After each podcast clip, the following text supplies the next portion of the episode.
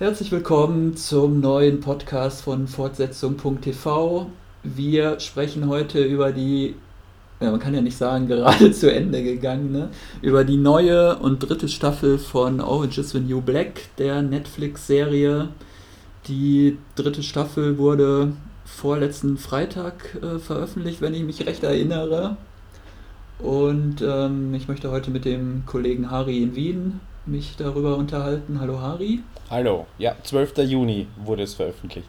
Mein Name Markus in Düsseldorf. Ja, Orange is the New Black, die dritte Staffel. Ähm, ich habe ja mit der Serie eigentlich bei allen Staffeln bisher so ein bisschen das Problem gehabt, dass ich den Anfang der Staffel immer recht schwach finde.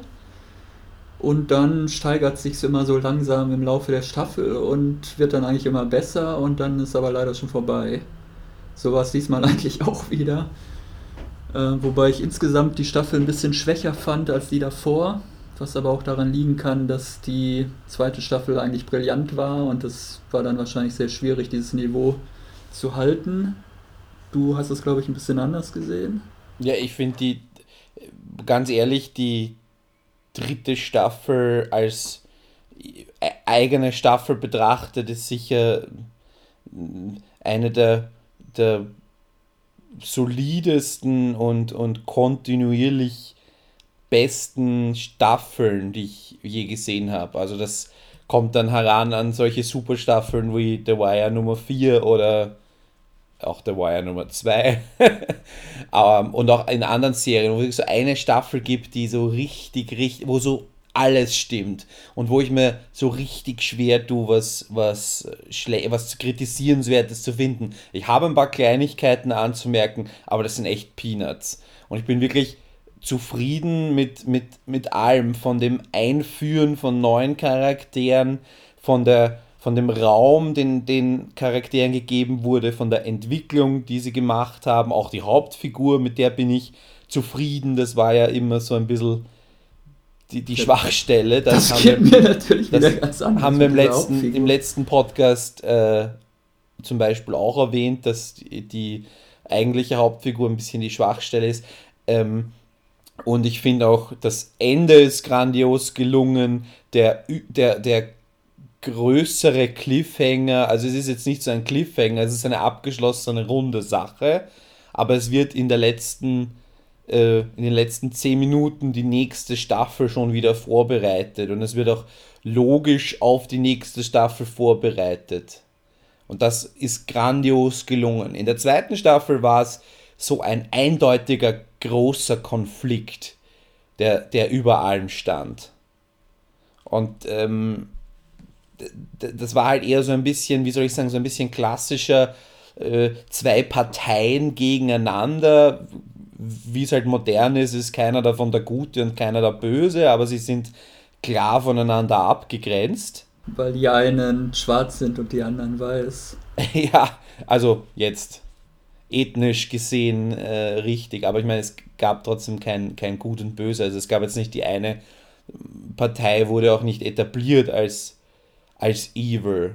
Es wurde vielleicht eher, die, vielleicht ein bisschen die neue, die, die Wii wurde als neuer Oberboss äh, vielleicht noch ein bisschen mit ein bisschen brutaleren und böseren Charakterzügen gezeichnet als die äh, liebenswerten Charaktere, die wir schon kannten, die aber um keine, kein bisschen weniger böse sind. Ja, und in der dritten Staffel haben wir eigentlich überhaupt nicht so ein ich habe in, in dem Forum von Quotenmeter hat es eigentlich jemand sehr schön ausgedrückt. Er meinte, es fehlt so ein bisschen die A-Story. Also es gibt zwar so ein paar übergreifende Handlungsstränge, die sich mehr oder weniger über die gesamte Staffel hinziehen, aber das sind eigentlich eher so B-Handlungen und es, da würde ich zustimmen. Es fehlt so ein bisschen, ähm, wie halt in der zweiten Staffel, dieser, dieses Gang-Ding oder dieser Konflikt zwischen diesen beiden äh, Gruppen die da die Vorherrschaft äh, übers Gefängnis äh, erlangen wollen. Sowas fehlt irgendwie. Also ich würde sagen, dass das größte Thema in dieser Staffel ist eigentlich die Privatisierung des Gefängnisses. Ja. Das ist vielleicht äh, so das, was als am, am ehesten als äh, großes Oberthema durchgeht. Das ist auch ganz interessant natürlich. Das bietet natürlich auch Gelegenheit dann so zu politischen Kommentaren wieder, so wie, wie verkommen eigentlich dieses amerikanische System ist wo sogar Gefängnisse privatisiert werden können, wo es eigentlich nur um Profit geht.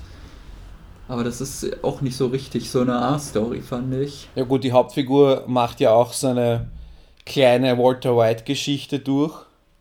Das ähm, ist natürlich, ich bin, bin froh, dass die nicht mehr Raum bekommen hat. Am Anfang war sie nervig.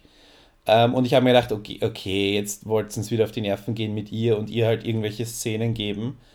Weil am Anfang haben sie, hat sie halt ihre Privattherapie mit ihrer Ex-Freundin und dieses Auf und Ab und hin und her ähm, ging einfach wieder weiter und es war einfach nur mehr mühsam. Aber danach danach gab es eine nicht Coming of Age, sondern Coming of Crime Geschichte, wo ähm, sie jetzt endgültig das naive Blondchen hinter sich gelassen hat und ähm, zur, zum relevanten Player innerhalb des Gefängnisses geworden ist. Und da ist vielleicht irgendwie ähm, das größere Thema der ganzen Serie so ein zyklische Auf- und Abbewegungen. Mal bist du oben, mal bist du unten. Äh, Red kriegt die Küche wieder zurück, ist kurz wieder oben, ist aber gleich wieder unten, weil das Essen, das privatisierte Essen nur aus Schlamm besteht und sie das nur aufwärmen muss. Aber diese, diese Piper-Geschichte jetzt mit diesem Geschäftsmodell, nenne ich es mal, was sie da aufzieht, das ist auch nicht wirklich eine A-Story. Also das, das nimmt auch nicht äh, rein zeitlich schon gar nicht so viel äh, Zeit in, in, Anspruch, dass man irgendwie sagen könnte, das ist jetzt das übergeordnete große Thema der Staffel oder so. Also das läuft immer so nebenbei. Ich weiß gar nicht, auch nicht von Anfang an. Fängt, glaube ich, so in der dritten Folge oder ja. fängt das an? Ja, es, fängt, äh, es fängt an, als dieser neue Job gestartet wird, ne? mit dieser neuen, wo sie da Unterhosen äh, fertigen die, das kommt aber erst durch die Privatisierung in Gang. Und die Privatisierung ging ja dann eh relativ schnell. Ja, am Anfang ähm, sah es ja noch so aus, als wenn das Gefängnis ganz geschlossen wird zum Monatsende oder so. Da hatte ich eigentlich gedacht, das wird jetzt der große Aufhänger der ganzen Staffel.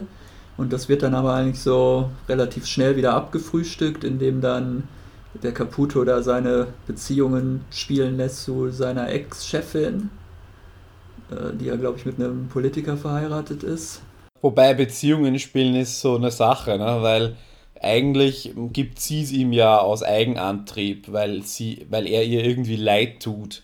Das ist ja auch ein bisschen, das ist auch eine, eine durchziehende Geschichte. Er ist ein armer Tropf und hat sich sein ganzes Leben lang eigentlich immer gut verhalten. Er ist, ein, er ist eigentlich, und das muss man halt auch anerkennen, dass sie dieses seine gute Seite drei Staffeln lang durchgezogen haben und mit, mit dem Finale, sag, äh, mit seiner Charakterwandlung zum, oder mit seiner ersten irgendwie egoistischen Äußerung, ja, oder dem ersten Mal, wo er sich gegen, die, gegen das Wohl der anderen und für das eigene Wohl entscheidet, ja, bricht das Gefängnis quasi zusammen. Nein, aber nein, wir sind über seiner Geschichte. Wir haben ja auch Backstory von ihm. Es gibt wieder Rückblenden mit äh, äh, über, über. Es gibt ja sogar Healy-Rückblenden in der, in der Staffel. Also es geht nicht mehr nur um die Insassen, sondern auch um die anderen. Es geht irgendwie um alles Mögliche, ja. Sollen wir vielleicht die einzelnen Oberthemen mal der Reihe nach durchgehen, bevor wir uns völlig verfransen? Also ich bin noch drin, aber wir können das gerne machen. also wir haben die Privatisierung das wollte ich ja eben sagen. Also es, sieht dann halt so aus, als wenn es eigentlich um die Schließung geht oder dass der große Oberkonflikt wäre. Das wird dann aber so schnell abgehandelt, weil dann halt schaffen sie es halt diesen Deal mit dieser merkwürdigen Firma MMC, äh, die halt unter anderem da mit Geld verdient, äh, marode Gefängnisse zu übernehmen. Äh, mir ist ein bisschen rätselhaft, wie man mit dem Unterhalt von Gefängnissen Profit machen kann. Gut, man lässt halt die Insassinnen arbeiten für, für ein paar Cent die Stunde. Und du kriegst dir vom Staat einen, einen Beitrag pro, pro Insassen. Und der Staat weiß ja, ein Insasse kostet mich pro Monat 4000 Dollar.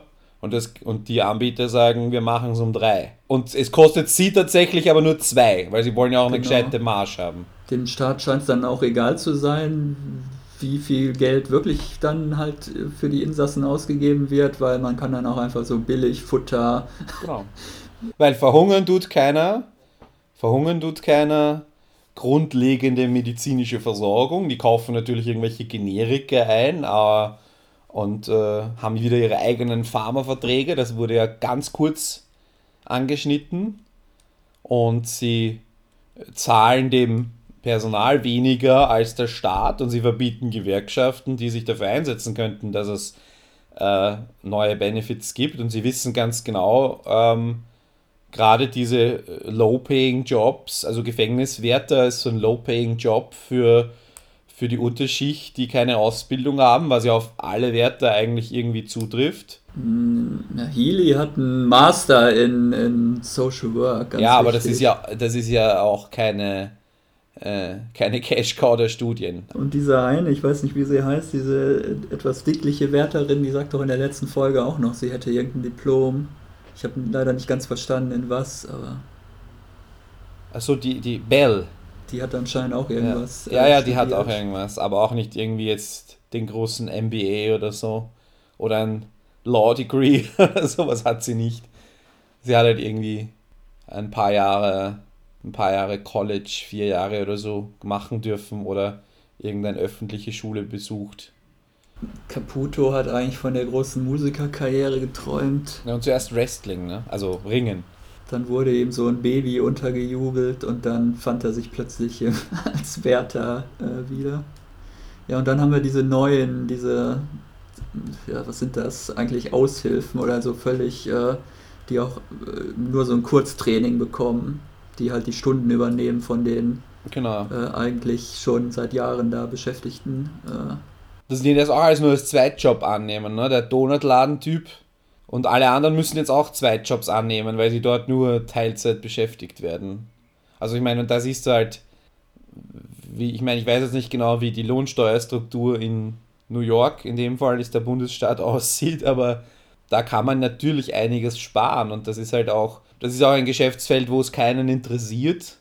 Das ist ein Geschäftsfeld, wo sehr viel Missbrauch passiert, weil es betrifft Leute ohne Lobby, Leute, die nicht wählen dürfen, Leute, die keiner mag, weil sie ja Verbrecher sind und denen auch jeder sehr viele Rechte abspricht und deswegen auch sagt, naja, ähm, ihr habt der Gesellschaft was Schlechtes getan und wir bringen euch unter, aber dann bitte halt nicht im Luxushotel.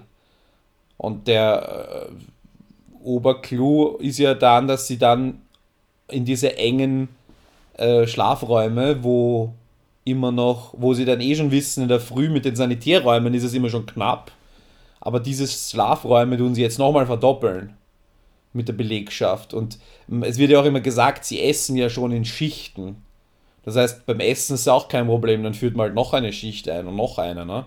Und dieser Chef, dieser, ich weiß nicht, Vorstands, er der Vorstandsvorsitzende von dieser MMC-Firma, der macht ja eigentlich auch so den Eindruck, oder er erwähnt ja so mehrmals, es kommt immer nur auf die Quartalzahlen an. Also das wirkt auf mich so, sie wollen auch eigentlich da nur mal zwei Quartale so viel Profit wie möglich äh, rausholen und dann wollen sie das wieder abstoßen oder weiterverkaufen oder so.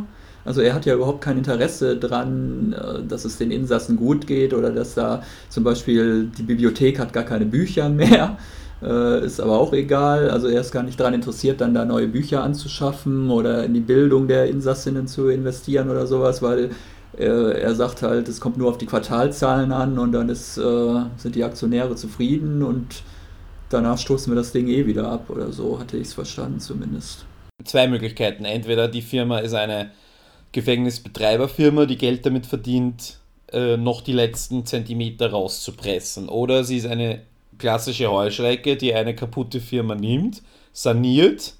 Und sanieren heißt nicht langfristig überlebensfähig machen, sondern sanieren heißt in den meisten Fällen eben kurzfristig gute Benchmarks zu erzielen und ähm, jemanden Dummen zu finden, der dir darauf hereinfällt.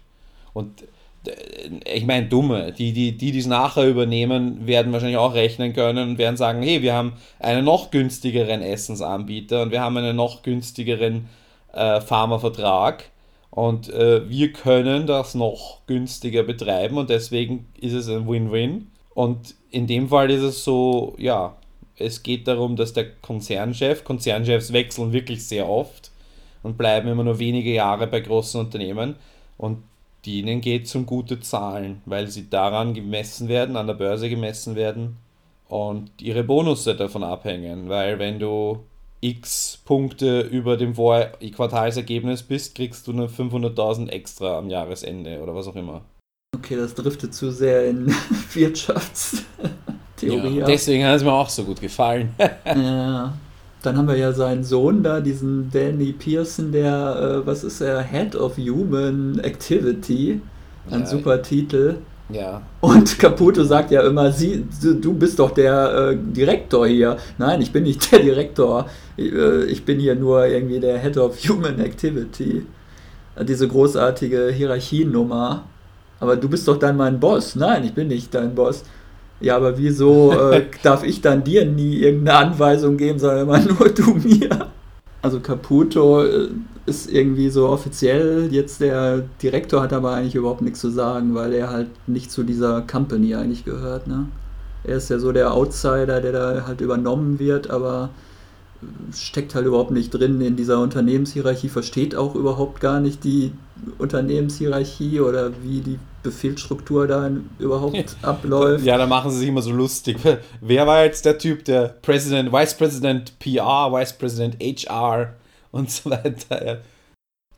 Danny ist ja auch einer von den Charakteren, wo ich sage, da haben sie ein bisschen daneben geschrieben, weil ähm, da ist man sich jetzt nicht so sicher, ist das einfach nur ein ein desinteressierter Idiot oder hat er doch auch eine Seele? Das wird ja dann auch immer durchgeblickt, dass er sich von Caputo Sachen einreden lässt. Caputo, der sagt, langfristig macht Sinn, das und das zu haben und er versucht dann diese langfristigen Ziele bei seinen nur kurzfristig denkenden Overlords äh, anzubringen und das ist halt auch sein Vater. Und da weiß man jetzt nicht so genau, ist er dumm ist er unerfahren oder ist er eiskalt und es interessiert ihn einfach nicht? Er ist halt sehr naiv vor allem. Ne? Er sagt ja auch irgendwie, er wäre da nur so reingestolpert, weil er wusste nicht, was er machen sollte und sein Daddy ist halt der Chef da von, der, von dem Konzern. Hat er halt den Job bekommen. Ich fand es eigentlich ganz gut, dass er da nicht so als Unternehmensarschloch äh, äh, am Anfang kommt er ja so rüber, so mit diesen typischen Sprüchen, so, ach, äh, red mich doch bitte mit Vornamen an und so, da besteht er immer drauf und nennt dann den Caputo immer Buddy.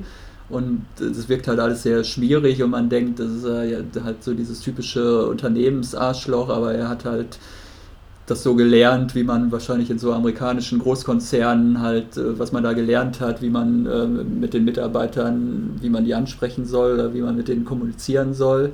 Äh, aber eigentlich interessiert er sich für nichts. Und das wird ja dann so ein bisschen gebrochen in späteren Folgen, indem er dann halt doch mal versucht, sich für die Insassinnen einzusetzen oder.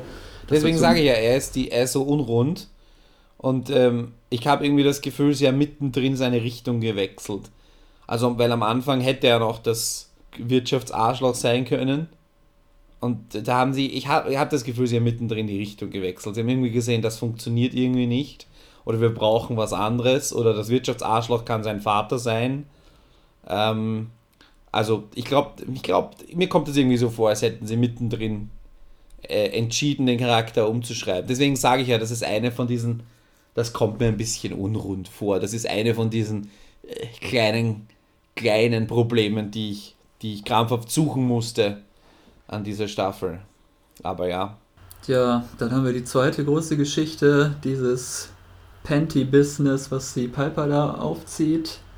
Äh, ab der fünften Folge war es, glaube ich. Ich habe jetzt nochmal nachgeguckt. Das Coole ist ja, dass ihr Bruder äh, daran beteiligt ist, weil der ist einfach sehr herrlich. der ist wirklich lustig. Und Gott sei Dank ihr Ex-Freund, Ex-Verlobter, den haben sie Gott sei Dank rausgelassen. Ich glaube, da sind wir alle froh. Der war nämlich, der war nämlich nur mühsam. Und da haben sie sich, glaube ich, auch ein bisschen ein bisschen Dafür haben verrannt. wir ja die Alex wieder. Da weiß auch niemand, wo eigentlich, wo eigentlich äh, hier Laura Preppen in der zweiten Staffel, ob die da was anderes vorhatte. Man weiß aber auch nicht, was das gewesen sein könnte. Oder wieso sie jetzt plötzlich wieder als Hauptdarstellerin zurück ist in der dritten Staffel. Ja. Ich fand die Geschichte auch ehrlich gesagt vorher schon so ein bisschen auserzählt. Also dieses, ja, jetzt sind wir doch ein Liebespaar und jetzt möchtest du offiziell meine Freundin sein und dann fünf Folgen sind wir ehrlich später zueinander. sind wir dann aber plötzlich ja. auseinander und dann, also das war ja alles so ein bisschen bemüht. Ja, eh. Und ähm, ja, wer weiß, wie es weitergeht mit ihr. Also ich finde immer noch, der größte Schwachpunkt der Serie ist eindeutig diese Piper, weil da weiß ich auch nach drei Staffeln immer noch nicht. Ähm, erstens finde ich tatsächlich, dass Taylor Schilling die schlechteste aller äh, regelmäßigen Darstellerinnen oder Darsteller in dieser Serie ist. Also das finde ich faszinierend, dass wirklich jede Nebendarstellerin, selbst die nur ähm, jede zweite Folge mal zwei Sätze hat oder eine Szene hat, alle drei Folgen, eigentlich besser ist als die formale Hauptdarstellerin. Das finde ich immer noch bemerkenswert. Verstehe auch überhaupt nicht, wieso diese Frau Schilling ständig für irgendwelche Preise nominiert wird. Naja, nein, also eine schlechte Schauspielerin ist sie nicht. Also sie wirkt auf mich irgendwie völlig unglaubwürdig. Es, es wirkt immer gespielt. Irgendwie sie zieht halt so Grimassen irgendwie. Oh, jetzt bin ich mal die Böse, jetzt bin ich mal, jetzt freue ich mich mal und es, es wirkt auf mich nicht authentisch. Aber das ist dann vielleicht auch einfach subjektiv. Sie ist dein James Stewart. Kann alles mit zwei Gesichtern spielen. Ja, und die Figur, wie du schon sagtest, macht jetzt plötzlich die, äh, die große äh, Entwicklung durch praktisch Breaking Bad. Ne? Ja, ja, genau. Also das ist, wirkte auch so ein bisschen aufgesetzt. Ich fand das, fand das gut. Am Anfang diese Langeweile und dann, sie hat eine Idee, sie hat eine, eine, eine Business-Idee, sie ist gewachsen, sie hat äh, draußen ja irgendwie nicht so, hatte ich nicht das Gefühl, große Wirtschaftsskills. Das wurde ja nie so angedeutet. Ich meine, sie wollte irgendwie Kerzen, Das selbstgemachte Kerzen so, so verkaufen. einen Keksladen oder wir Nein, verkaufen Kerzen waren das doch, was sie da gemacht hat. nicht so. Kuchen? Nein. Ich dachte, war, das wäre was zu essen gewesen. Okay. Vielleicht, ich weiß es nicht. Auf jeden Fall irgendwas für ja, Bobos von Bobos von Bobos, äh, was ja keiner braucht und Hauptsache Bio. Und jetzt hat sie irgendwie ein Geschäft entdeckt, wie man äh, wie, wie sie eine, ein, ein uniques Produkt anbieten kann äh, und niemanden wehtut dabei. Und zuerst habe ich ja geglaubt, sie wird gleich erwischt von der, von der Firma und irgendwie bestraft oder zumindest aus dem Job geworfen, dafür, dass sie Müll stiehlt, was ja vorkommen soll, in der realen Welt auch. Aber äh, das funktioniert gut, das Business. Und dann kommen halt die ersten, weil die anderen halt auch so viel Street Smarts haben oder mehr Street Smarts haben als sie, muss sie diesen Street Smarts mit äh, Mit der Flacker, das war doch hier deine Liebling, dein Lieblingsname. mit, mit, mit Gewalt äh, mit, mit äh, fast begegnen. Ne? Oder zumindest noch mit Drohungen. Und das, da sind wir eben bei Walter White. Zuerst noch mit großen Worten und dann mit großen Gesten. Und sie wird dann halt zum völligen Arschloch und schmeißt dann diese Flacker, die dagegen sie aufbegehrt hat und, und mehr Lohn verlangt hat, die schmeißt sie dann auch eiskalt raus. Und, und, und weiß aber genau, ähm, dass die sie nicht verpetzen wird und so weiter. Aber noch viel eiskalter ist sie ja mit ihrer neuen Freundin. Die Stella, oder wie heißt Die sie noch Stella. die sie, wo ich, wo ich auch sagen muss, sie haben ja ein paar neue Figuren eingeführt und sie haben das sehr geschickt gemacht. Weil wir wissen ja, dass es viele Leute im Gefängnis gibt, die wir noch nicht kennen und äh, dass es viel mehr Insassinnen gibt. Die wir auch nie kennenlernen werden, wahrscheinlich. Ja, aber, aber sie haben hier geschafft, hier, wir haben eine neue Situation, nämlich diesen neuen, diesen neuen Job. Und äh, da begegnen sich zwei Charaktere, die sich vorher noch nicht begegnet sind. Aber ist die nicht auch neu im Knast, die Stella? Und sie hat ja keine Orange an. Wer, wer Orange trägt, ist neu. Okay, hat die ja auch am Anfang keine Orange. Nein, nicht, nicht Okay. dass ich wüsste. Nein. Es gibt ja diese Dialogszene, ich glaube, äh, als ähm, Piper und Alex in, in der, ähm, beim Essen sitzen und dann sagt Alex irgendwie, ich sehe ständig jetzt diese Frau da und weiß überhaupt nicht, wer das ist. Das war aber eine andere, ja. Ach, das war Aber Stella. das war eine andere, aber das fand ich eben auch, das war eine gute rationale Erklärung, warum plötzlich neue Charaktere auftauchen. Die zweite ist ja die, die mit äh, Crazy Eyes Fanfiction da oder ihrer Fiction so äh, besessen ist und sich dann in Crazy Eyes sogar verliebt. wer ist das die- eigentlich? von der wir auch keiner weiß. Ich weiß nicht, hat den Namen, ich, ich kann mich jetzt nicht erinnern, Ich aber das frage kann mich die ganze Zeit, wer die neu eingeführte Figur Maureen Kukudio, Kukudio ist. Keine Ahnung. Das könnte schon sein, dass das die ist. Aber ja, das ist, finde ich, elegant gemacht. Und ich fand auch von den Backstories, von denen, die wir jetzt hören, die, äh, oder sehen und, und von denen wir erfahren, da finde ich drei, die ich besonders gut fand und die, die nämlich die, die Geschichte von, von, äh, von Flacker. Die von Shang natürlich. Ja, also, die war auch lustig. Stimmt, ja. Die ist die vierte vielleicht, aber die meinte ich nicht unter den drei besten. Flacker, die ja eigentlich in der Highschool verhaftet wurde. Und wir wissen ja immer so, die ist jung. Und es wurde nie ein Geheimnis daraus gemacht, dass sie wirklich jung ist. Aber sie, jetzt wissen wir, wie jung sie ist, dass die vielleicht 19 Jahre alt ist oder so. Das ist natürlich, äh, für mich, also ich finde das eine wichtige Info, dass da echt so äh, auch, auch die Brutalität des amerikanischen Systems, ne, dass eine Highschool-Schülerin mit 16, 17 äh, in ein, in ein na, es ist ja ein Low Security, also es Ja, aber trotzdem, ja meine, es werden, ja, es werden ja. in den USA auch 13-Jährige können auch noch zum Tode verurteilt werden. Ne? Das ist ja die Spitze, dass das in manchen Staaten möglich ist. Also, und hier ist das halt so ein bisschen ein, auch ein bisschen eine Anklage. Und vor allem, sie hat eigentlich ein, ein sehr merkwürdiges Verbrechen begangen, wo man auch sehr lang darüber diskutieren kann, ob das überhaupt eine Gefängnisstrafe rechtfertigt. Ne? Sie wird dafür verhaftet, dass sie keine Drogen verkauft hat. Genau. Da drückt sie es, glaube ich, selber aus. Ja. Die zweite interessante Backstory, wenn ich da gleich weitermachen darf, finde ich die von. Die wiederholt, also wir hatten ja von ihr schon eine Backstory, aber jetzt haben wir mehr Backstory von Pensataki mit ihr, die sich in ihrer Jugend einfach hingegeben hat für, keine Ahnung, Mountain Dew oder irgendeine Limo ein Sixpack sich äh, vergewaltigen zu lassen. Also so eine White Trash-Vergangenheit äh, ist das eigentlich. Ja, das wussten wir ja eh schon, dass sie White Trash ist, aber eben, dass ihre direkte Jugend so. Äh, sie mag Süßes, sie wurde aufgezogen mit Süßigkeiten, das wird etabliert. Dann hat sie diese, äh, diese Freundschaft, ist es zuerst mit dem Donutshop angestellten neuen, neuen äh, CEO also jetzt in der Gegenwart wieder. In der Gegenwart? Also, da wird, und dann wird ihr zurück etabliert, dass sie, dass sie mit den Vergewaltigungen, wie sie damit umgeht, und dann wird sie vergewaltigt von dem in der Gegenwart und kann sich irgendwie nicht rächen. Und es ist irgendwie so, also da wird mit diesem, äh, was ja in den USA auch gerade äh, super aktuell ist, äh, mit diesen ganzen Campus-Vergewaltigungen und so weiter, wo jeder eine Meinung dazu hat warum sich Leute nicht wehren oder schon wehren oder warum sie sich erst Monate später äh, der Schock bei ihnen einsetzt und solche Sachen. Das spielt genau in diese Debatte rein und das fand ich extrem gut gemacht. Also es war wirklich eine der besten Backstories so, weil dann, also einmal, weil die, die Rückblenden sich dann halt spiegeln in der gegenwärtigen Handlung und dann äh, es ja praktisch so eine Auf-Ab-Kurve. Also am Anfang halt wirklich so ist ja eigentlich völlig egal, was irgendwelche Typen mit ihrem Körper machen.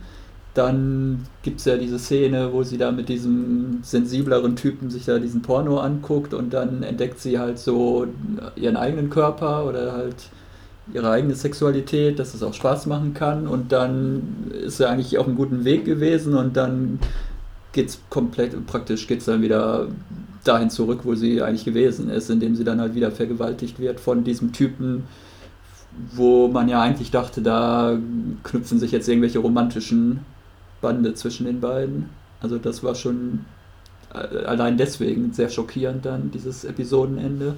Das stimmt. Und dann, wie sie damit umgeht, ne? dass sie äh, erstens diese neue Freundschaft mit, mit Big Boo ist ja auch so da haben sie sich lang, lang auch Mühe gegeben, dass diese beiden so konträren Charaktere äh, zueinander finden und diese Freundschaft entwickeln. Und dann halt das, wie sie die, sie wollen die Vergewaltigung rächen, aber ähm, Rache ist einfach nicht, ähm, oder Gleiches mit Gleichem vergelten. Ne? Das ist einfach nicht weder befriedigend oder bringt, oder naja, befriedigend, bringt dir keinen Frieden, keinen Seelenfrieden notwendigerweise und das erkennt dann sogar die, diese brutale Boo, die, deren Backstory auch gezeigt wird ähm, und die ihr ganzes Leben eigentlich nur tough sein musste und wollte. Es dann aber äh, und jedem immer rät, tough zu sein und hart zu sein und es dann doch im quasi entscheidenden Moment nicht sein kann. Zum Glück. Wir sind ja hier nicht bei der freie Wille, wo dann nämlich diese, äh, diese Rache-Vergewaltigung so mit der Klobürste eine der schrecklichsten Sachen, die ich je in einem Film gesehen habe, glaube ich. Äh, was mich doch, ja, ich weiß nicht, ob es mich wirklich stört, aber mm, was man vielleicht kritisieren könnte, dass doch äh, auch die Figuren, die eigentlich am Anfang in der ersten Staffel doch so als Antagonistinnen äh, aufgebaut waren, dass die jetzt alle doch eigentlich zu 98% sympathisch gezeichnet werden. Also wie zum Beispiel Pensataki war am Anfang einfach die Rassistin und so und die, die religiöse Fanatikerin und jetzt ist sie eigentlich doch, hat man sie total ins Herz geschlossen. Und dasselbe ist ja eigentlich mit Red, die auch in den ersten Folgen dann so die, als große Gegenspielerin aufgebaut wurde. Und jetzt ist sie halt super sympathisch und man leidet die ganze Zeit mit ihr und wünscht ihr nur noch das Beste. Also es gibt eigentlich zumindest unter den Insassinnen gibt es eigentlich überhaupt keine richtige Antagonistin mehr. Da sind alle eigentlich super sympathisch mittlerweile. Und eigentlich auch so bei der auf Wärterseite der Healy, der ja auch in der ersten Staffel durchaus sehr ambivalent war und da manchmal das Arschloch raushängen ließ, ist ja eigentlich auch jetzt nur noch so ein knuffiger Typ, mit dem man eigentlich nur noch Sympathie und Mitleid wobei empfindet. Er, er bekommt ja auch eine quasi Antagonistin, weil sie eine neue, eine zweite Counselorin einstellen und die viel besser ankommt. Aber die ist ja auch nicht wirklich unsympathisch gezeichnet. Das stimmt, aber für ihn ist sie natürlich ein, ein Feindbild und ich glaube, die, die äh, größten Feindbilder hier herinnen sind die eigenen Dämonen der, der Frauen und der, oder auch der Wärter. Weil die so-so mit ihrer äh, verfällt in eine echte Depression, die bis zum versuchten Selbstmord geht. Pusse ist ja, äh, hat immer noch das Alkoholproblem und dann gibt es. Sehr die, einsam. Ja, und dann gibt es halt so wie die dicke Cindy, die alles dafür tut, äh, besseres Essen zu bekommen. Und das ist ja auch eine total witzige Geschichte. Einfach mal zum Judentum konvertiert, nur um besseres Essen zu bekommen. Äh, einfach weil sie sonst nichts hat in diesem Gefängnis. Wenn sie will, sich, das Einzige, was sie gemocht hat am Gefängnis, war Essen. Und äh, das wurde ihr genommen. Und jetzt hat sie noch, jetzt hat sie eine Bahn, wie sie das gute Essen zurückbekommen kann. Und dann wird das plötzlich so eine religiöse Erweckungsgeschichte, was eigentlich nur damit anfing, dass sie da dieses koschere Essen haben will. Genau. Dann wird es plötzlich ganz äh, emotional da noch zum Schluss. Hast du eigentlich die deutsche Synchro geguckt? Das sicher nicht. Weil du gerade gesagt hast, die dicke Cindy, dachte ich. Ach so, heißt sie so? Nein, du, die heißt ja, ich wollte nicht ähm, Black Cindy sagen, Entschuldigung. Äh, Black, genau, Black Cindy heißt sie ja. Ich dachte, das wäre vielleicht auf Deutsch dann die dicke Cindy und die große, weiß ich nicht, Bu. Nein, ich habe, ich, ich glaube, es ist ich glaube, ob man dick oder, oder Black Cindy sagt, ist, glaube ich, beides nicht fein, aber beides zutreffend. Und die mag ich nicht gar nicht. Aber ich wollte noch die dritte gute Geschichte erwähnen, die ich, äh, die mir eigentlich am besten gefallen hat.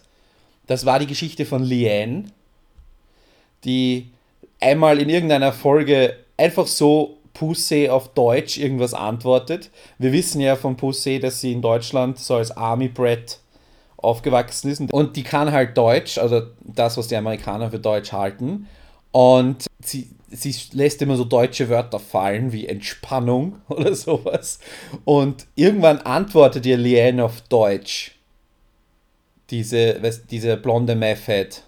Ja, was natürlich äh, auch wieder ein gewisses Wissen erfordert. Und hier ist auch wieder so ein bisschen der, wenn ich sage, der eigene Dämon und ihre, ihre Kriminellwerdung, weil diese Amish äh, haben ja so eine Tradition, dass sie ihre, äh, äh wenn die Kinder erwachsen werden, dass sie sie quasi verstoßen oder zumindest rausschmeißen aus der Gemeinschaft. Und diese Jugendlichen oder jungen Erwachsenen verbringen dann sehr viel Zeit mit äh, allem möglichen Zeug, das sie vorher nicht durften. Von der bunten Kleidung angefangen bis Drogen, Sex, was auch immer. Und danach geht es eben darum, sie sollen sich für den freien, den freien Schritt wieder zurücktun in die Gemeinschaft. Und 90% aller Kinder machen das auch Und bei Leanne geht das halt insofern schief, weil in dem Moment, wo sie zurückkommt äh, und ihren Rucksack quasi wegwirft, wird der Rucksack gefunden und ähm, da sind Drogen drin und jetzt muss sie ihre Leute verraten oder ihre, ihre ehemaligen Kinder, äh, nee, nicht Kinder, ähm, äh, Altersgenossen, das sind aber auch alles Amish.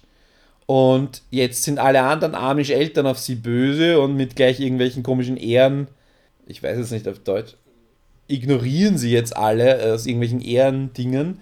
Und jetzt bleibt ja nichts anderes übrig, als die Gemeinschaft wieder zu verlassen. Und wo geht sie hin? Sie geht wieder, oder sie, sie geht, sie versucht das Erlebnis, das sie hatte, das schöne Erlebnis mit Meth und Sex, das ist dann das, was sie in die Kriminalität und ultimativ auch ins Gefängnis bringen wird. Das heißt, das, das ist nicht der Rucksack, der sie ins, das ist, ja, das haben wir noch nicht gesehen. Es ist nicht der Rucksack, der sie ins Gefängnis bringt. Weil für den Rucksack spitzelt sie ja ihre äh, Altersgenossen äh, aus, ja. Aber danach wissen wir noch nicht, wie es weitergeht. Aber das ist eine, ich fand das eine total spannende Geschichte. Und man muss das halt wissen, dass das so ist, weil das wird nicht erwähnt. Also, du, also ich habe gedacht, du, ja, ich habe nicht gewusst, weil das, das als Teenagerin zu langweilig war. Und dann hat sie halt das mal ausprobiert mit Drogen, Sex und Rock'n'Roll und dann. Na, eben nicht halt abgehauen, eben nicht abgehauen, okay. sondern bewusst. Das, das schließt sich natürlich aus der Folge überhaupt nicht. Das stimmt, das muss man wissen. Und ich habe fünfmal diesen Harrison Ford-Film gesehen, der bei den Amish Unterschlupf findet. Also, das wurde da nie erwähnt. Der letzte Zeuge heißt er, glaube ich. Nee, der einzige Zeuge. Von Peter Weir. Egal. Ja, das war auch, fand ich auch eine sehr gute Geschichte, Liane. Was man natürlich an der Serie sowieso immer bemerkenswert ist, dass so Figuren, wo man vorher nicht mal den Namen wusste, die immer nur so ganz kurz am Rand immer irgendwo aufgetaucht sind, dass die dann plötzlich so für eine Folge in den Mittelpunkt gestellt werden und das dann auch eigentlich fast immer funktioniert. Das finde ich auch irgendwie faszinierend. Ähm, selbst die Chang, die da, äh, das war ja nur wirklich eine Figur, ich weiß nicht, wie viel Dialogsätze die in allen drei Staffeln zusammen vorher hatte, wahrscheinlich eine Handvoll. Und dann bekommt sie aber hier praktisch so eine eigene Episode, wo man dann auch ihre Hintergrundgeschichte erfährt und dann so ein ganz neues Licht auf diese Figur geworfen wird. Und auch hier wieder Plant und Payoff. Bei dem, bei dem Loch, wo sie ihre Mandarinen versteckt, wo sie, sie, sie hat dieses Ritual, sie holt sich eine, zuerst, sie, sie bereitet sich immer so Essen zu, ne? das war ja extrem komplex wie, wie, wie sie das gestaltet. Und sie hat einen, einen Sack Mandarinen, der irgendwer hinschmuggelt. Und da ist ein Loch im Zaun und dieses Loch im Zaun wird am Schluss noch eine große Rolle spielen. Und das wird aber in Folge 4 oder so etabliert. Ja, und es, das Loch im Zaun ist auch die Lösung für das Huhn. Oder so, vielleicht. das ist immer noch nicht geklärt, das Geheimnis um das Huhn. Ich habe ehrlich gesagt schon vergessen, das Huhn kam schon mal in der vorherigen Staffel. Ja, in der ersten okay. Staffel äh, hat ja Red irgendwie ein Kopfgeld ausgesetzt, weil sie mal frisches Huhn zubereiten wollte. Und alle, die Hälfte der Insassen hält das Huhn für ein Phantom und die anderen haben es alle schon gesehen. Und irgendwie, das Huhn verschwindet immer einfach. Und in dem Fall sieht es Caputo, ist es derjenige, der es sieht. Was und ihm aber auch wieder keiner glaubt. Was ihm auch der O'Neill nicht glaubt, der dann, der dann die, den Rücken gerade zugewandt hat. ja, das ist schon lustig. Also ich meine, das Huhn ist halt so ein... McGuffin. Ja, aber die, eine große Story müssen wir noch unterbringen, ne? Die Sekte müssen wir noch Die Sekte, Norma Das ist ja überhaupt eine sehr religiöse Staffel. Also wir haben dieses Judentum-Thema und dann haben wir auch noch diese Norma, äh, die eigentlich auch eine ganz interessante Backstory bekommt. Mit diesem stimmt, ja. selbsternannten Guru, der dann am Anfang so Charles Manson mäßig hat er zehn Frauen, die, die ihn alle heiraten oder der, die er alle heiraten darf gleichzeitig oder hintereinander an einem Nachmittag. Und dann ist zum Schluss nur noch Norma übrig als einzige Anhängerin. Und er sagt dann auch irgendwann selber, was tust du eigentlich noch hier neben mir? Alle anderen sind schon längst abgehauen. Und sie ist, wird da eigentlich so mehr oder weniger als Opfer gezeichnet in diesen Rückblenden und dann in der Gegenwart wird sie selber dann praktisch der Guru und findet dann so eine Anhängerschaft. Vor allem, weil auch irgendwelche witzigen Zufälle immer passieren und alle glauben, als wäre sie dafür verantwortlich. Also mit dem Toast, das war natürlich auch großartig noch in der letzten Folge. Der Norma Toast. Ja. Aber das ist ja auch dieser innere Dämon. Ne? Man will an irgendwas glauben oder man braucht irgendwas, an dem man sich anhängen kann. Ne?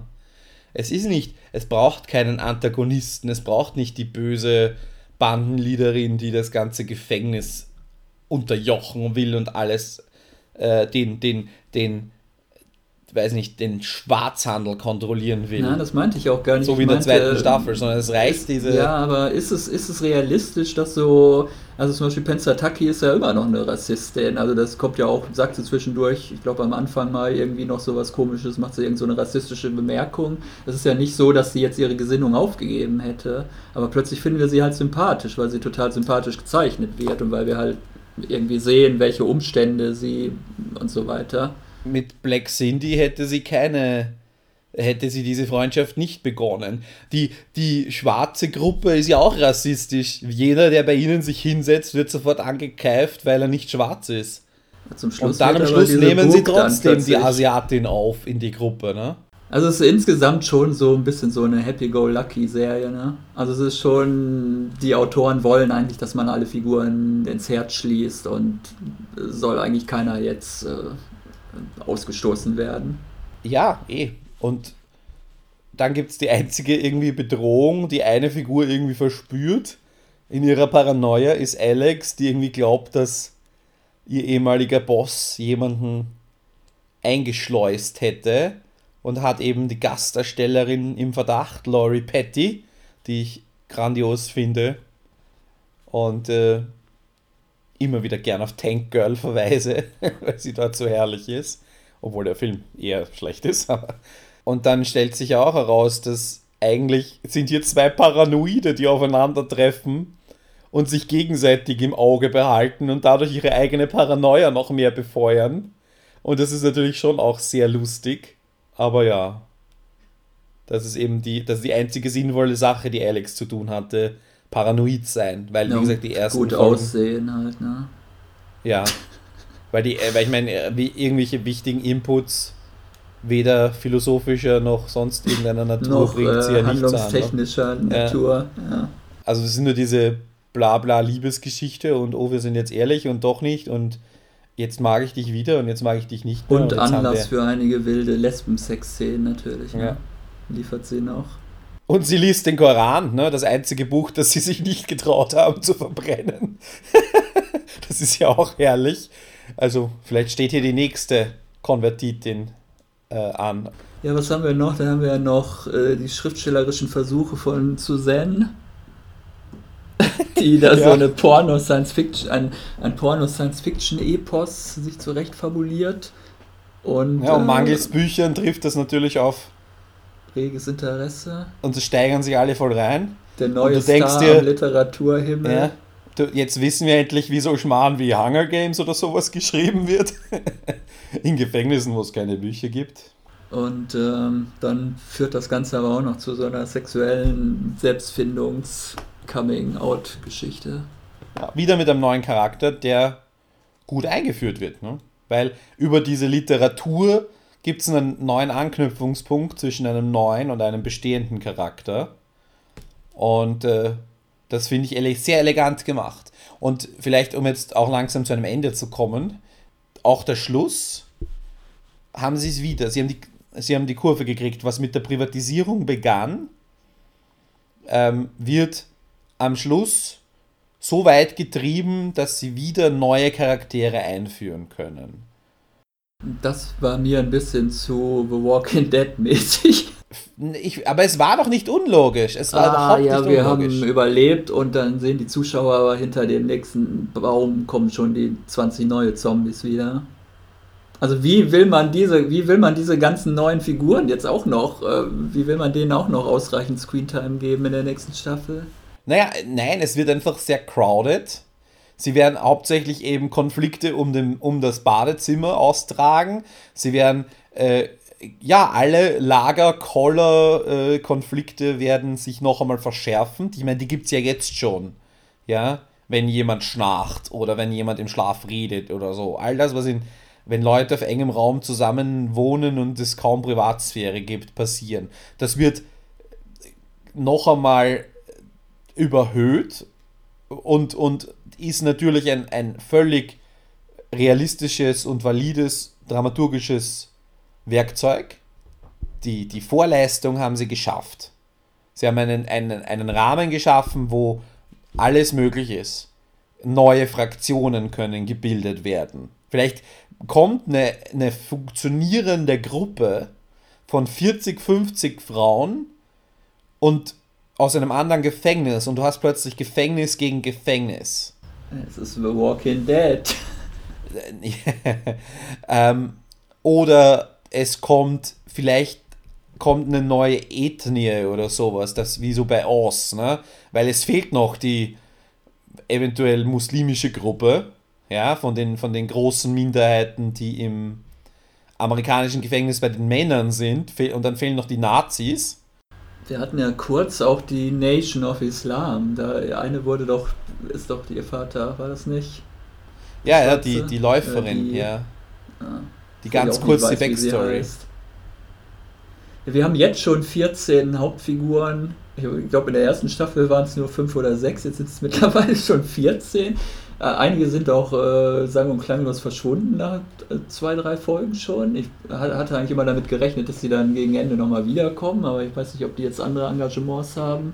Also Niki ist plötzlich weg. Ja. Die wird irgendwo ins Hochsicherheitsgefängnis verlegt und kommt nie wieder.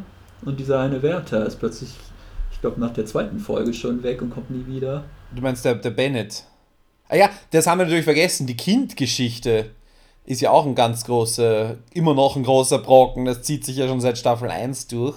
Ein großes Hin und Her, ob man das Kind von Daya, heißt sie, glaube ich, ja. äh, jetzt zur Adoption freigeben soll oder nicht. Oder äh, doch noch der Mutter von dem Pornstash andreht oder was auch ja. immer. Und natürlich auch die, die Schwere der Entscheidung. Ne? Es ist, also ich finde das schon gut gemacht. Es war ein bisschen, es hat sehr viel Raum eingenommen und das, du kannst halt auch zwischendurch sagen, naja, das war jetzt irgendwie. Aber wieso ist dieser Bandit jetzt plötzlich weg? Also kein Bock mehr, anderes Engagement oder was? Der steigt einfach ins Auto am Ende der Folge und fährt weg und dann ist irgendwie in der nächsten Folge unterhalten sich seine Kollegen, ja, der ist einfach seit zwei Wochen nicht mehr zur Arbeit gekommen. Und ich dachte immer dann, ja gut, dann warten wir noch drei Folgen, dann wird der wohl wieder auftauchen. Der wird nichts, ich glaube schon, dass der wieder auftauchen wird. Aber irgendwas bei Cesar muss ihn verschreckt haben wo er dann beschlossen hat, jetzt abzuhauen. Gut, das war natürlich nachvollziehbar, dass dieses Familienleben da bei hat der Familie von seiner Braut zu Hause jetzt nicht so einladend wirkt, dass er da unbedingt ein Teil davon werden möchte. Aber dass der dann einfach so sang- und klanglos verschwunden ist nach der zweiten Folge und dann wird es gar nicht mehr erwähnt, das fand ich schon ein bisschen befremdlich. Ich konnte jetzt auch nichts finden, auch über diese äh, Natasha Lehone oder wie sie heißt, die äh, Nikki-Darstellerin, dass sie jetzt irgendein anderes Engagement in einer anderen Serie hätte oder irgendwas. Also die ist dann einfach weg, obwohl sie ja sogar schon in der letzten Staffel, glaube ich, in den Hauptcast äh, befördert worden war. Die, die Möglichkeit besteht, was auch eine, also die Möglichkeit besteht ja tatsächlich, dass sie vielleicht so eine, ich meine, ich fände das echt hart und ich fände das wirklich, wirklich verdammt mutig, wenn sie jetzt einfach sagen, alle, die da gebadet haben, landen jetzt in der Einzelhaft für eine Staffel und wir machen eine Staffel nur neue Leute. Oder ein Spin-off. Das ja, große Spin-off über das Hochsicherheitsgefängnis nebenan. Naja, aber das ist, das war schon bei Oz immer schwierig, wenn die Leute da drin saßen. Da hatten sie einfach, da waren sie einfach, so kreativ kann der Drehbuchautor nicht sein. das stört ja die Walking Dead-Macher auch nicht. Ne, wieso? Die haben die ganze freie Landschaft von Georgia zur Verfügung. die haben ja nicht nur Einzelzellen. Ja, kommen wir vielleicht zum Fazit. Super, also, super, super. Freue mich auf die nächste Staffel. Punkt. Ich weiß gar nicht, ob Frau Cohn dann überhaupt noch Zeit hat, weil sie macht ja auch noch einen HBO-Piloten. The Devil You Know über die Salem-Prozesse. Wahrscheinlich die ernsthafte Variante von dieser schrecklichen Horrorserie Salem dann. Ihr ist ja, ja aber ich meine, es muss ja nicht notwendigerweise jemand, äh, wenn du ein gut funktionierendes Werk und ein gutes, gutes Storylines und, und, und, und Plot-Ideen übergibst an jemanden fähigen. Das wäre vielleicht gar nicht so schlecht, weil Weeds ging nach der dritten Staffel völlig den Bach runter. ihre letzte Serie. Ja. Ich meine, das ich habe nur, glaube ich, die erste Staffel gesehen, also das kann ich beurteilen, aber ähm, vielleicht, vielleicht ähm, mit dem Aufkommen der neuen, äh, also dieser, dieser, dieser Fülle von guten Serien, die wir jetzt haben, vielleicht äh, muss, greift hier jetzt auch langsam der Markt ein und die richtig, richtig guten Showrunner mit richtig guter Visitenkarte äh, werden gefragter und gefragter und sagen dann, naja, dann helfe ich eine Serie auf die Welt zu bringen für zwei, drei Staffeln und dann gehe ich zum nächsten Projekt. Ne? Vielleicht ist da jetzt auch der, der Markt für interessantes, kreatives Personal einfach spannend und auch die zweite Generation von Leuten, die vielleicht nicht, nicht in der Lage sind, eine richtig gute Serie zu, zu erschaffen, als, als Creator nicht geeignet sind, aber als, als gute Showrunner und die solide Leistung abliefern können, dass es davon auch wieder mehr gibt und dass nicht die großen kreativen Köpfe selber machen müssen. Also das könnte ich mir vorstellen, dass das langsam eintritt und dass dann eben auch Leute sagen, hey, äh, oder HBO einfach sagt, die macht einen verdammt guten Job dort, die wollen die wir haben, wir weg uns. von unserem Konkurrenten, ja. ich meine, ist ja auch nicht anders als bei irgendwelchen Fußballvereinen, die dem Konkurrenten einen teuren Spieler abkaufen, den Spielmacher oder was auch immer. Also ich meine, äh, der Personalmarkt beim Fußball ist ja der gleiche wie beim, in der Kreativszene. Ne? Obwohl Jedes Netflix Haus scheint einfach unheimlich viel Geld zu haben. Also ich weiß nicht, wie es in Wien ist, aber in Köln ist es so, dass die ganze Stadt irgendwie mit Werbung für die neue Orange is the New Black Staffel zugekleistert ist. Also ich habe, glaube ich, noch nie zu irgendeiner äh, äh, amerikanischen Serie und vor allem die gar nicht im, im, im Free TV läuft oder so, äh, so eine Werbekampagne gesehen. Also es ist, es ist, unfassbar. Es gibt ganze Bauzäune, die da äh, mit, mit Figuren und Motiven verziert wurden. Äh, es gibt äh, in, in, Bahnhöfen auf diesen Videowänden irgendwelche Spots, die da vor sich hin flimmern. Und ich frage mich dann immer, also es wird ja leider nicht verraten von Netflix, aber wie viele Deutsche gucken wohl Orange is the New Black? In Köln wahrscheinlich zu wenig, ja? Also, Oder vielleicht in, ist Ich kann jetzt nicht sagen, dass in, dass in, Wien besonders viel Netflix-Werbung wäre. Ich meine, es gibt sie, ähm, aber es gibt sie auch vor allem äh, online. Also beim Der Standard zum Beispiel, eins der meistgelesenen Online-Seiten in Österreich, ähm, sehe ich öfters eine Netflix-Werbung. Aber ähm, ich, ja, ich weiß natürlich nicht, Netflix wird seine Zahlen kennen. Netflix wird auch wissen, dass es zum Beispiel in Wien das Internet sehr, sehr gut ist und sehr, sehr schnell und generell in Österreich das Internet sehr, sehr gut ist.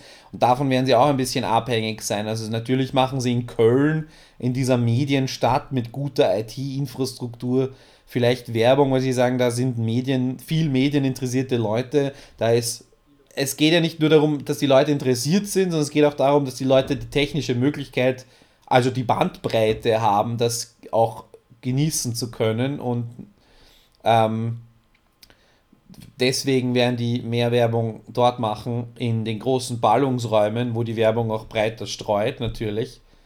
Und äh, die machen das eigentlich ganz ordentlich.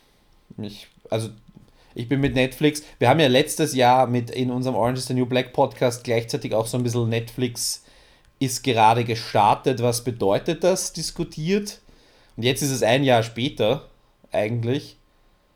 Und, oder ich weiß nicht, ist es ein Jahr, vielleicht ein halbes Jahr, ich weiß es nicht, aber ich bin super zufrieden und ich finde, äh, ja, das mit dem Angebot äh, könnten sie ein bisschen schneller neue Sachen liefern, ein bisschen mehr in die Breite gehen, aber eigentlich ist es nicht nötig. Und für die, weiß nicht, 8 Euro ist es immer noch ein gutes Ding. Und vor allem, wenn du dann sagst, du schaust, 13 Folgen waren das jetzt Orange is the New Black, davon hatte eine Doppellänge, also eigentlich 14 Folgen netto. Da, dann, dann ist das schon, die, die Staffel würde ja 25 Euro, 30 Euro kosten. Das heißt, du hast den Großteil deiner Netflix-Gebühren schon erinnern. Und wenn du dann noch zwei, drei andere Serien schauen magst, Better Call Saul haben sie wöchentlich übertragen. Penny Dreadful übertragen sie wöchentlich, das schaue ich auch zum Beispiel. Grace und Frankie möchte ich nochmal allen ans Herz legen. Äh, ich meine, ich Bloodlines habe ich nicht gesehen, aber da habe ich sowohl sehr Gutes als auch eher mäßiges davon Von gehört. mir sehr Negatives. Ja. Und, ähm, und so weiter und so weiter. Also i- die machen das schon gut. Ich finde, äh, wenn sie noch ein bisschen, noch mehr eigen produzieren, wäre das sicher nicht verkehrt. Und wenn dann noch einmal eine gute Serie dabei herausschaut, weil mit House of Cards bin ich zufrieden. Äh, mit Orange is the Black bin ich sehr zufrieden, ist the New Black bin ich sehr zufrieden. Und mit dem restlichen Angebot bin ich auch zufrieden. Deswegen Ich bin ja eher underwhelmed von, eigentlich von fast allen Eigenproduktionen bisher, außer halt von dieser und halt von Gra- Grace und Frankie.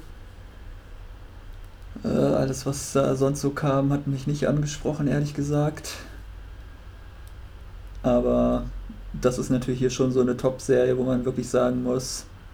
Also ich habe heute noch gelesen, HBO hat es angeblich abgelehnt, als, als es vorgeschlagen wurde, ihnen angeboten wurde. Und ähm, ja, also ich würde es auf jeden Fall, auch wenn ich die zweite, die dritte Staffel jetzt insgesamt vielleicht ein bisschen schwächer fand als die davor, ähm, ist auf jeden Fall so in die Top 5 der aktuell laufenden Serien würde ich es auf jeden Fall auch mit äh, reinzählen. Also dem kann ich nur zustimmen.